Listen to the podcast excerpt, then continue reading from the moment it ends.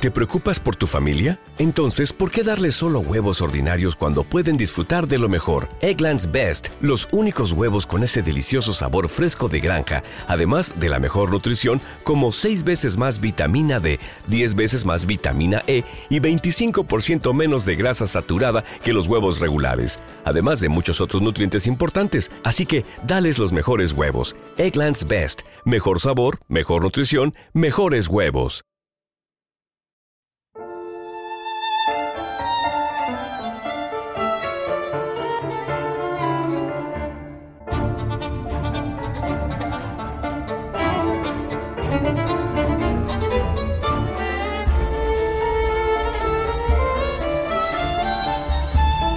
Ana Karenina, de Lev Talstov.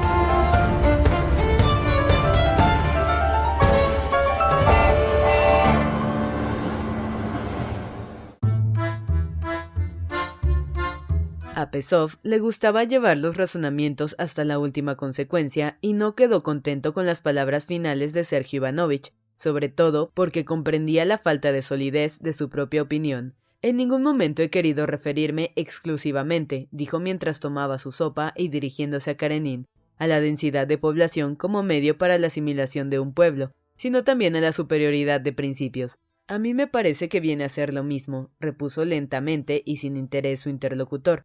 A mi juicio, un pueblo solo puede influir sobre otro cuando posee un desarrollo superior, en cuyo caso. Pero ¿en qué consiste ese desarrollo superior? interrumpió Pesov que siempre se precipitaba al hablar y ponía su alma entera en cuanto decía. Entre ingleses y franceses y alemanes, ¿quién tiene un desarrollo superior? ¿Quién podría asimilarse a los demás? El Rin está francesado y los alemanes, no obstante, no son inferiores. Tiene que haber otro principio, exclamó. Creo que la influencia depende siempre de la mayor cultura, respondió Karenin, arqueando levemente las cejas. ¿Y en qué se notan las señales de la cultura? preguntó Pesov. A mi juicio son bien conocidas, repuso Alexei Alejandrovich. Cree en efecto que son bien conocidas, intervino Sergio Ivanovich sonriendo con fina ironía. Ahora se admite que la verdadera cultura ha de ser clásica, pero hay fuertes debates al respecto, y no cabe negar que el campo opuesto posee sólidos argumentos en su favor. Usted, Sergio Ivanovich, es partidario de la cultura clásica. Permítame que le sirva vino tinto, dijo Esteban Arkadievich. No expongo mi opinión en favor de ninguna de ambas culturas, dijo Sergio Ivanovich, sonriendo condescendiente como si hablara con un niño y presentando su copa. Digo solo que ambas partes ofrecen sólidos argumentos, continuó dirigiéndose a Karenin. Por mi formación soy clásico, pero en esta discusión no hallo lugar para mí. No veo razones de peso que expliquen la superioridad de los clásicos sobre los realistas. Las ciencias naturales ejercen también una influencia pedagógico formativa, añadió Pesov, por ejemplo, la astronomía, la botánica, la zoología, con sus sistemas de leyes generales. No puedo estar de acuerdo, contestó Alexei Alejandrovich. Opino que no es posible negar que el simple proceso del estudio de las manifestaciones idiomáticas influye sobre el desarrollo espiritual. Tampoco puede negarse que la influencia de los escritores clásicos es en sumo grado moral, mientras que por desgracia la enseñanza de las ciencias naturales se añaden nocivas y erróneas doctrinas que contribuyen la plaga de nuestra época. Sergio Ivanovich iba a alegar algo, pero Pesov se adelantó, hablando con su profunda voz de bajo, y comenzó a demostrar lo equivocado de aquella opinión. Sergio Ivanovich esperaba pacientemente el momento de poder hablar con evidente expresión de triunfo en su semblante. Pero, dijo al fin, sonriendo de nuevo con fina ironía y dirigiéndose a Karenin, no es posible negar que es muy difícil pesar todo lo que en pro y en contra de esas ciencias puede decirse. La cuestión de a cuál de ambas educaciones hay que dar preferencia no habría sido resuelta tan fácil, y definitivamente, si del lado de la formación clásica no halláramos el argumento que acaba usted de exponer, la ventaja moral, son le mot, de la influencia antinihilista. Sin duda, de no ofrecer esa ventaja antinihilista, las ciencias clásicas habríamos pesado y pensado más, dijo Sergio Ivanovich siempre con su fina sonrisa, y habríamos dejado que una y otra tendencia se desarrollaran libremente, pero ahora sabemos que las píldoras de la educación clásica contienen una fuerza curativa contra el nihilismo y por eso las recetamos con toda seguridad a nuestros pacientes. Y si en realidad no tuvieran tal poder terapéutico, concluyó añadiendo de este modo a la charla su acostumbrada dosis de sal ática. Cuando Kosnichev mencionó las píldoras, todos rieron, y más alto y alegremente que todos, Turovsin, que esperaba desde el principio la parte divertida de la conversación. Esteban Arkadievich había acertado al invitar a Pesov, porque gracias a él la conversación sobre temas elevados no cesó un momento. Apenas Sergio Ivanovich hubo cortado con su broma la conversación, ya Pesov abordaba otro tema. Ni siquiera podemos estar seguros de que tales sean las opiniones del gobierno, decía ahora. El gobierno probablemente seguía por la opinión general, siendo indiferente a la eficacia de las medidas que adopta. Así, por ejemplo, la cuestión de la instrucción femenina suele ser considerada como perjudicial, y sin embargo, el gobierno abre escuelas y universidades para la mujer. La conversación pasó enseguida al tema de la educación femenina. Alexei Alejandrovich manifestó que generalmente se confundía la educación femenina con la cuestión de libertad de la mujer y que solo por este sentido podía considerarse perjudicial. Yo opino al contrario que ambas cuestiones van indisolublemente unidas, dijo Pesov. Es un círculo vicioso. La mujer no tiene derechos por la insuficiencia de su instrucción, y su insuficiencia de instrucción procede de su falta de derechos. No olvidemos que la esclavitud de la mujer es algo tan arraigado y antiguo que a menudo no queremos comprender el abismo que nos separa de ellas. Dice usted derechos, repuso Sergio Ivanovich, que esperaba a que Pesov callase. Derechos a ocupar puestos de jurados, vocales, alcaldes, funcionarios y miembros del Parlamento. Sin duda, como rara excepción, puede admitirse la posibilidad de que las mujeres ocupen tales puestos, pero creo que usted ha dado a la expresión un sentido más amplio al decir derechos. Más justo sería decir obligaciones. Todos estarán de acuerdo conmigo en que cuando somos jurados, vocales o telegrafistas, creemos estar cumpliendo una obligación. Por eso es más justo decir que las mujeres tratan de cumplir deberes y tienen razón. En ese sentido, hay que simpatizar con su deseo de ayudar al hombre en su trabajo. Me parece muy justo, confirmó Alexei Alejandrovich. La cuestión consiste, en mi opinión, en saber si serán capaces de cumplir con estos deberes. Estoy seguro de que serán muy capaces de hacerlo cuando la instrucción se extiende entre ellas, como ya lo vemos, opinó Oblonsky. Y la sentencia, me dio el anciano príncipe que hacía tiempo escuchaba, mirando con sus ojos pequeños y brillantes llenos de ironía. No me importa repetirla en presencia de mis hijas. La mujer es un animal de cabellos largos y de algo por el estilo se decía de los negros antes de emanciparlos, alegó malhumorado Pesov. Por mi parte encuentro muy extraño que las mujeres busquen nuevas obligaciones, manifestó Sergio Ivanovich, mientras vemos que por desgracia los hombres huyen de ellas.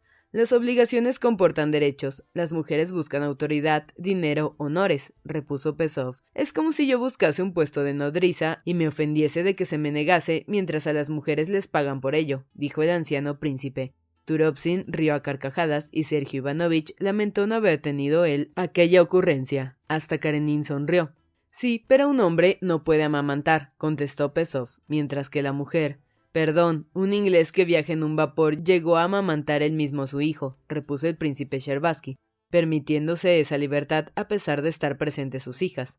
Pues podrá haber tantas mujeres funcionarias como ingleses como ese, atajó Sergio Ivanovich.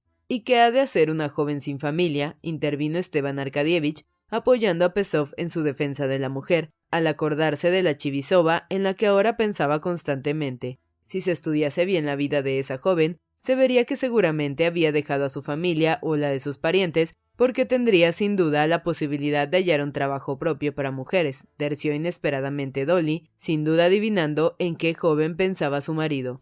Nosotros defendemos el principio, el ideal, alegó Pesov con su sonora voz de bajo. La mujer quiere tener derecho a ser independiente y culta, y se siente oprimida y aplastada con la idea de que ello le es imposible. Y yo me siento oprimido y aplastado por la idea de que no me acepten como nodriza en el orfelinato, insistió el anciano príncipe con un gran alborozo de Turopsin, que en su risa dejó caer un grueso espárrago en la salsa.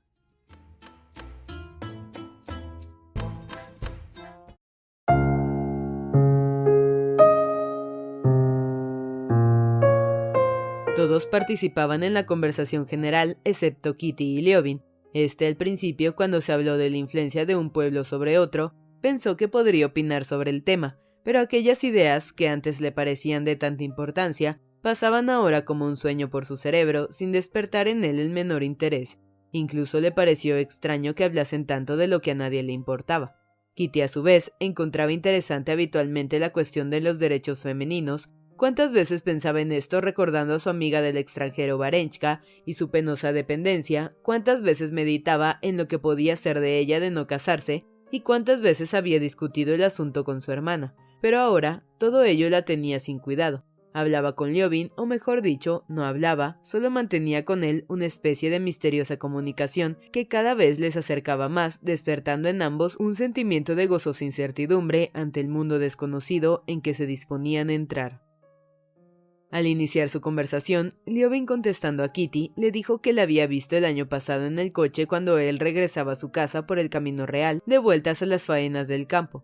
Era muy temprano, usted debía de acabar de despertarse. Su mamá dormía en el rincón del coche. La mañana era espléndida, y yo iba por el camino pensando, ¿quién vendrá en ese coche de cuatro caballos? El coche pasó con un alegre sonar de cascabeles, y yo vi por un instante su rostro en la ventanilla y su mano que ataba las puntas del lazo de su cofia, mientras usted sentada parecía pensar en algo, contaba Liobin riendo. ¿Cuánto habría dado por saber lo que pensaba? ¿Era algo importante? A lo mejor estaba despeinada, pensó Kitty, pero viendo la embelesada sonrisa que aquellos recuerdos despertaban en Liobin, comprendió que el efecto producido no podía haber sido malo. Se ruborizó y rió jovialmente. Le aseguro que no me acuerdo.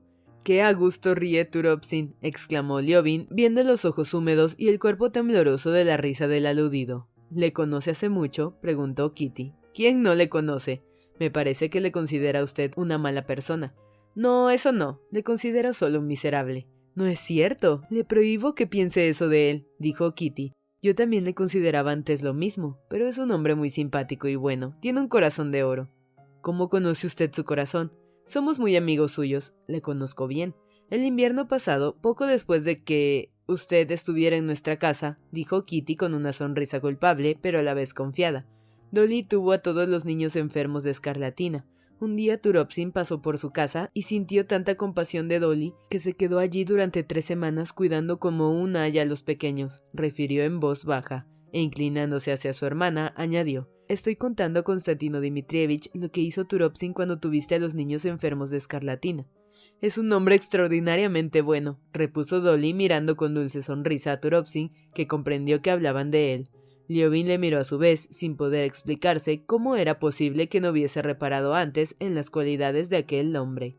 Perdóneme, perdóneme, no volveré a pensar mal de nadie, dijo jovial y sinceramente, expresando lo que sentía realmente en aquel momento. ¿No se merece tu familia lo mejor? Entonces, ¿por qué no los mejores huevos? Ahora, Egglands Best están disponibles en deliciosas opciones. Huevos clásicos, de gallina libre de jaula y orgánicos de Egglands, que ofrecen un sabor más delicioso y fresco de granja que le encantará a tu familia. En comparación con los huevos ordinarios, Egglands Best contiene la mejor nutrición como 6 veces más vitamina D, 10 veces más vitamina E y el doble de omega 3 y B12. Solo Egglands Best. Mejor sabor, mejor nutrición, mejores huevos. Visita egglandsbest.com para más información.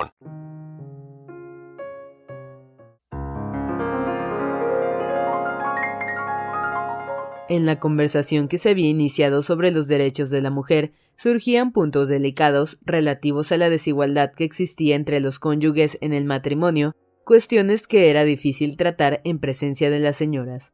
Pesov, durante la comida, tocó más de una vez aquellos puntos, pero Sergio Ivanovich y Esteban Arkadievich desviaron siempre con mucho tacto la conversación.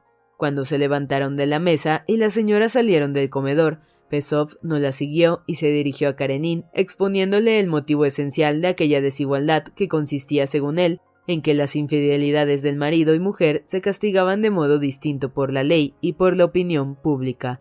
Esteban Arkadievich se acercó precipitadamente a su cuñado, ofreciéndole tabaco. No fumo, repuso Karenin con calma.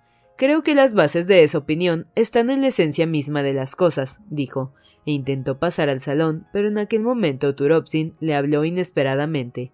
¿Sabe usted lo de Prianichnikov? preguntó sintiéndose animado, ya por la champagne, a romper el silencio que hacía rato permaneciera. Me han contado, siguió sonriendo bonachonamente con sus labios húmedos y rojos, y dirigiéndose a Karenin como invitado de más respeto que Vasia Prianichnikov se ha batido en ver con Kritsky y le ha matado.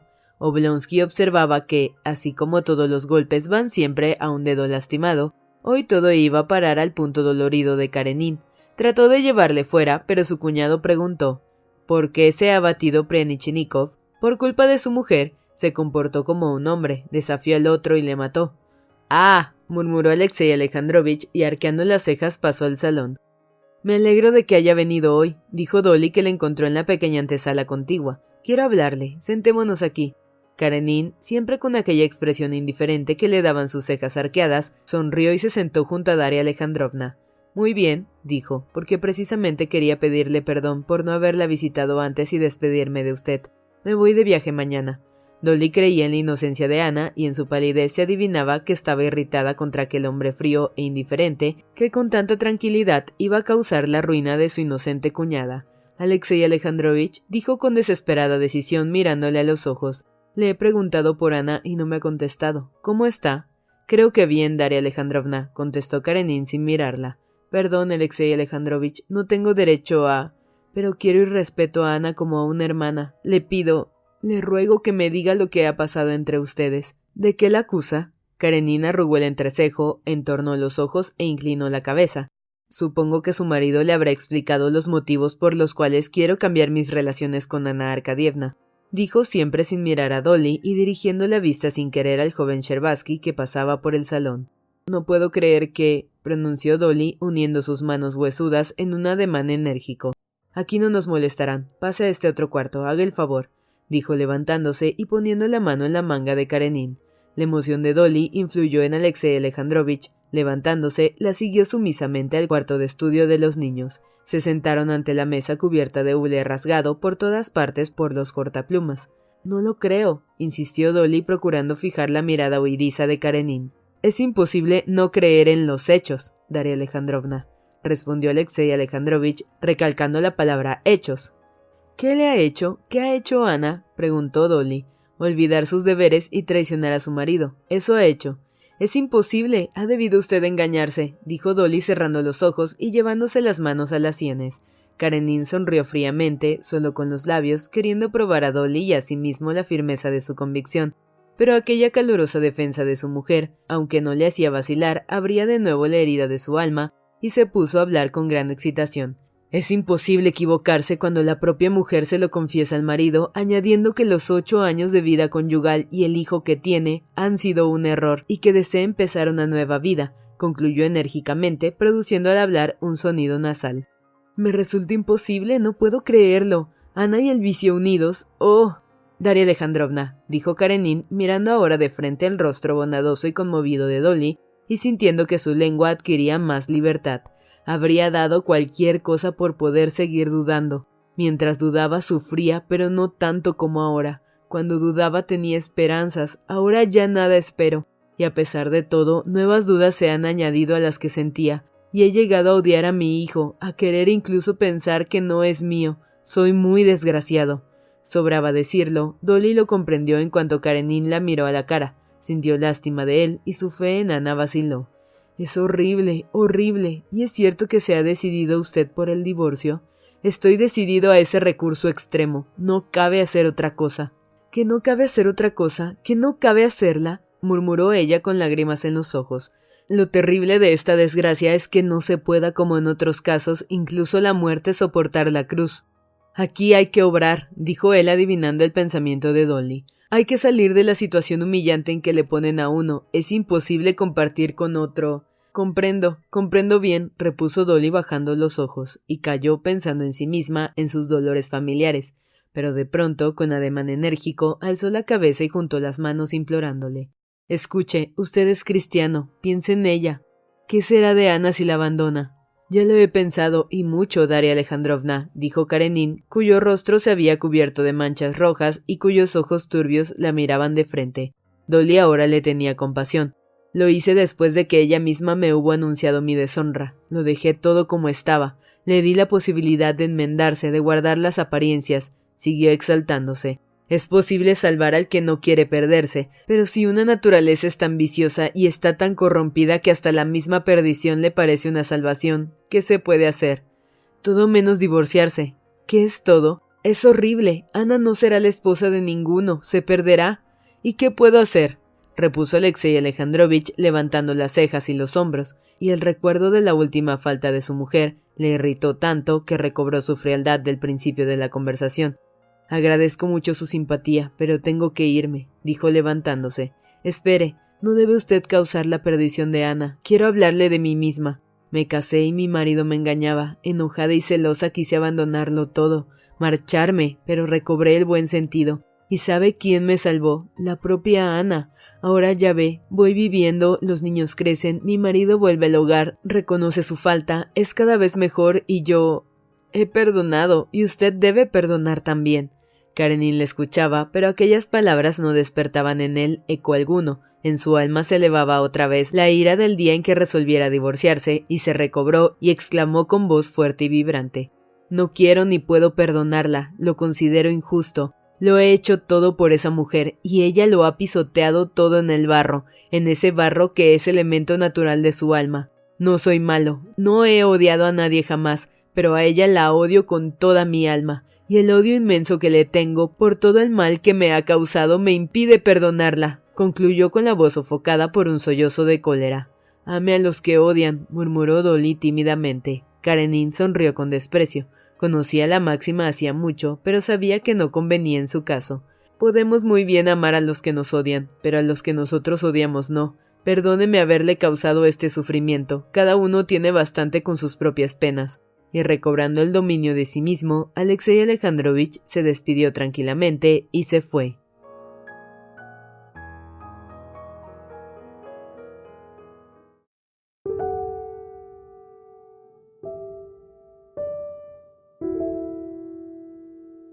Al levantarse de la mesa, Liovin se proponía seguir a Kitty al salón, pero temía que ella le molestase que la cortejaran tan ostensiblemente.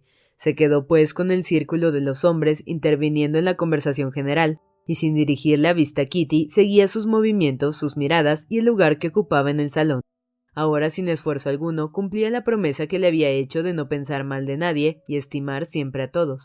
La conversación versó sobre la comunidad rusa en la que Pesov veía un principio particular que él llamaba el principio del coro. Liobin no estaba conforme con él ni con su hermano, quien según su modo de pensar admitía y no admitía la comunidad rusa. Mas Levin hablaba con ellos con intención de aproximarlos y de suavizar sus divergencias. No se interesaba ni lo más mínimo en lo que les decía y menos aún en lo que decían ellos. Solo deseaba que todos se sintieran a gusto y satisfechos. A la sazón únicamente una cosa le parecía importante, y aquella cosa estaba al principio en el salón y luego empezó a acercarse y se detuvo en la puerta. Liovin de espaldas sintió una mirada y una sonrisa dirigidas a él y no pudo dejar de volverse. Kitty estaba en el umbral con Sherbaski y le miraba. Creí que iba usted al piano, dijo Liovin aproximándose. La música es lo que más echo de menos en el pueblo. No, veníamos a buscarle, respondió Kitty dirigiéndole una sonrisa. Qué ganas de discutir no van a convencerse nunca unos a otros. Es verdad, repuso Liobin. La mayoría de las veces se discute únicamente porque no se comprende lo que quiere decir el antagonista de uno. Liobin solía observar que en las discusiones entre hombres inteligentes, después de grandes esfuerzos y de enorme cantidad de sutilezas dialécticas y de palabras, los interlocutores llegaban a la conclusión de que se esforzaban en demostrarse mutuamente lo que sabían ya desde el principio. Veían también que el motivo de las discusiones era siempre que les agradaban diferentes cosas y no querían reconocerlo para no verse vencidos en el debate. Liobin a veces, cuando discutía, si adivinaba de repente lo que agradaba a su adversario, comenzaba también él a verlo con agrado, se unía a su opinión, y todas las demostraciones resultaban innecesarias, pero en otras ocasiones sucedía lo contrario exponía las convicciones en cuya defensa inventaba argumentos, y si acertaba a explicarlas bien, sinceramente, el antagonista se convencía y abandonaba la discusión. Era esto lo que había querido decir Kitty. Ella arrugó el entrecejo tratando de comprender, pero apenas él hubo iniciado la explicación, Kitty vio claro lo que quería decir. Ya, es preciso saber lo que sostiene el contrincante, lo que le agrada, y entonces es posible, había adivinado y expresado el pensamiento tan mal expuesto por Liobin, quien rió jovialmente al oírla. Era sorprendente aquella transición del elocuente debate entre Pesov y su hermano a esta melancólica manera de exponer, casi sin palabras, las ideas más complicadas. Sherbaski se separó de ellos. Kitty, acercándose a la mesa de juego, que estaba desplegada, se sentó y empezó a dibujar con tiza círculos sobre el nuevo tapete verde. Volvieron a la conversación iniciada en la comida sobre la libertad y ocupaciones de la mujer. Liobin coincidía con Dolly en que una joven soltera podía encontrar trabajo femenino en la familia, y esto se lo confirmaba en que ninguna casa puede prescindir de un ayudante, que toda familia, pobre o rica, necesita tener niñera, ya sea sueldo, ya alguna parienta. No, dijo Kitty ruborizándose, pero mirando aún más fijamente a Liobin con sus ojos sinceros. Una joven puede hallarse en una situación de no poder vivir con su familia, ser despreciada y entonces él comprendió lo que se ocultaba bajo aquellas palabras. Sí, dijo, tiene usted razón. Sí, sí. Y le bastó adivinar lo que se ocultaba en sus palabras, el miedo a quedar soltera, la humillación, para comprender enseguida la verdad que había sostenido Pesov durante la comida sobre la libertad de la mujer. Amaba a Kitty y por aquella humillación adivinó al punto lo que pasaba en su corazón y rectificó sin vacilar sus opiniones. Siguió un silencio. Kitty continuaba dibujando en la mesa. Sus ojos brillaban con dulzura y Leovin sentía que la felicidad le inundaba más cada vez. Oh, he ensuciado toda la mesa, exclamó Kitty, y dejando la tiza hizo ademán de levantarse. ¿Será posible que me deje solo? se preguntó Leovin atemorizado, y tomando la tiza se sentó a la mesa y dijo Espere, hace tiempo que quería preguntarle una cosa. La miraba a los ojos acariciantes, aunque ligeramente asustados. Bien, pregunte, repuso Kitty. Mire, repuso él y comenzó a escribir las letras siguientes C U M D N P S S R A E O A S. Estas letras significaban cuando usted me dijo no puede ser, se refería entonces o a para siempre. Parecía imposible que ella pudiese descifrar el significado de aquellas letras, pero él la miró de un modo tal como si su vida dependiese de que Kitty las comprendiera. La joven le contempló con gravedad, inclinó la frente frunciéndola y examinó las letras. De vez en cuando le miraba como preguntándole ¿Es lo que me figuro? Comprendo, dijo al fin ruborizándose. ¿Sabe qué palabra es esta? preguntó él señalando la S como la que indicara siempre, que significaba el fin de sus esperanzas. Significa siempre, contestó Kitty, pero no es así. Liobin limpió rápidamente lo escrito y ofreció la tiza a la joven y se levantó. Ella trazó estas letras E, N, P, D, O, C. Dolly se consoló totalmente del dolor que le causara la conversación con Karenin, viendo las figuras de Kitty y Liobin, ella con la tiza en la mano, mirándole con una sonrisa, temerosa y feliz, y Liobin inclinado sobre la cabeza, mirando con encendidos ojos, ora la mesa, ora la muchacha. De pronto el rostro de Liobin se iluminó. Había comprendido. Las letras significaban, entonces no podía decir otra cosa. La miró interrogativo y tímido. Solo entonces preguntó. Sí, contestó la sonrisa de Kitty. ¿Y a... ahora? Lea, le diré lo que quisiera, lo que quisiera con toda mi alma. Y escribió Q-U-O-L-Q-P, que significaba que usted olvidara lo que pasó. Liobin tomó la tiza con sus rígidos y temblorosos dedos, y la emoción le hizo romper la barrita de yeso. Luego escribió las iniciales de la siguiente frase no tengo nada que olvidar ni perdonar. No he dejado nunca de amarla. Kitty le miró con extática sonrisa. He comprendido, dijo. Liobin se sentó y escribió una larga frase en iniciales. Kitty lo comprendió todo y sin pedirle confirmación tomó la tiza y le contestó inmediatamente. Durante largo rato, Liobin no pudo adivinar lo que ella quería decirle y de vez en cuando la miraba a los ojos. La felicidad que sentía velaba su mente. Le fue imposible encontrar las palabras que correspondían las iniciales de Kitty. Pero en los hermosos y radiantes ojos de la joven leyó cuanto quería saber. Entonces escribió solo tres letras. Antes de que terminase de trazarlas, Kitty tomando la mano de Liobin le hizo poner la respuesta sí. ¿Están ustedes jugando al secretaire? preguntó el anciano príncipe Sherbaski acercándose a ellos. Vamos, Kitty, si no, llegaremos tarde al teatro. Leovin se levantó y acompañó a Kitty hasta la puerta. En su conversación había sido dicho todo, que ella le quería y que diría a sus padres que Leovin iría a verles al día siguiente por la mañana.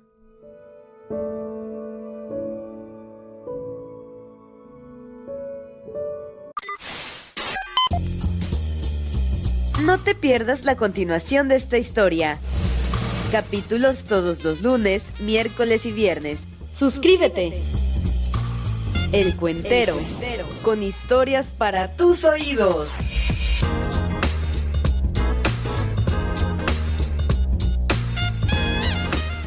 ¿Te preocupas por tu familia? Entonces, ¿por qué darles solo huevos ordinarios cuando pueden disfrutar de lo mejor? Eggland's Best, los únicos huevos con ese delicioso sabor fresco de granja, además de la mejor nutrición como 6 veces más vitamina D, 10 veces más vitamina E y 25% menos de grasa saturada que los huevos regulares, además de muchos otros nutrientes importantes. Así que, dales los mejores huevos. Eggland's Best, mejor sabor, mejor nutrición, mejores huevos.